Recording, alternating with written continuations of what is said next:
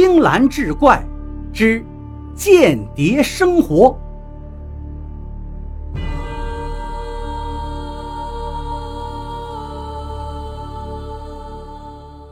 尤俊宇是在一个非常偶然的情况下，怀疑起自己老婆方灵芝的。那天晚上，他加班后回到家里，方灵芝正在洗澡。手机就放在茶几上。尤俊宇发现，老婆手机上有一条未读的短信。出于好奇心，他就打开这条短信看了看。只见上面写着：“你快乐，因为我快乐；我开心，因为你开心；我愁了，是因为你瘦了；我瘦了，是因为你病了。”发信人呢是鲁振举，方灵芝公司的部门主管，他的顶头上司。看完之后，尤俊宇心里就咯噔一下，这是怎么回事呢？正在瞎琢磨着，方灵芝擦着头发出来了。尤俊宇强忍怒火，把手机往他眼前一扔。谁知道方灵芝一看，哈哈一阵大笑。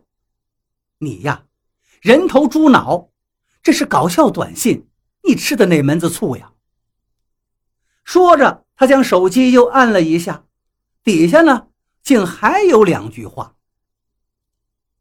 我笑了，是因为你撞了，我有钱了，因为我把你卖了，猪啊！看到这儿啊，尤俊宇也忍不住笑了。可是再瞅瞅坐在镜子前收拾头发的老婆，这一副漂亮动人的模样，他又轻轻地皱起了眉头。三十岁的尤俊宇跟老婆方灵芝是大学同学，毕业之后，方灵芝在一家大公司上班，而尤俊宇则在一家广告公司里瞎混。方灵芝长得漂亮妩媚，家又在城市里。不知道有多少追求者，而尤俊宇家在乡下，而且家境贫寒。当初方家一直就不同意他们这门婚事，不知道经历了多少曲折，才终于抱得美人归。也正因为来之不易，尤俊宇对老婆看得很严，生怕出了什么岔子。鲁振举跟他也很熟。可是为什么他不给自己发这种短信，偏偏给自己老婆发呢？很多感情出轨的事儿，可都是从这样所谓的搞笑短信开始的。说不定这就是一种试探呢。一连几天，尤俊宇都记挂着这件事儿，越琢磨心里越不是滋味。这一天。尤俊宇上网聊天时，忍不住就把自己这个苦恼说给一个网友听。网友就建议他买个现在很流行的间谍手机，就可以监听老婆跟别人的通话了。但是这款手机可不便宜呀，竟然价格高达一万五千元，而且呢不接受当面交易。只能是先付款后提货。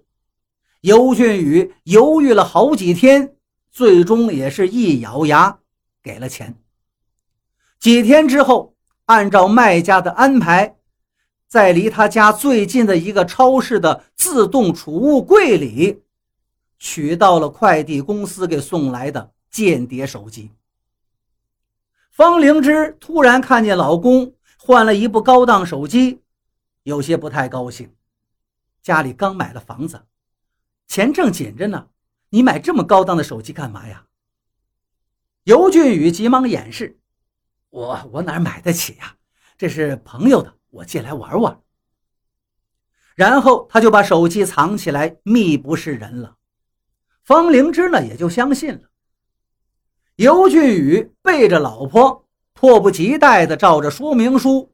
把老婆的手机号码输入，可就连工作的心思也没了，注意力全都集中在口袋里深藏着的这部手机上。终于，间谍手机提示他妻子在通话的铃声响了。尤俊宇颤抖了手，摁下了接听键。他清楚地听到妻子正跟一个好姐妹在聊天。此后的几天，尤俊宇完全沉浸在监听的快乐之中，兴奋的晚上连觉都睡不着了。终于。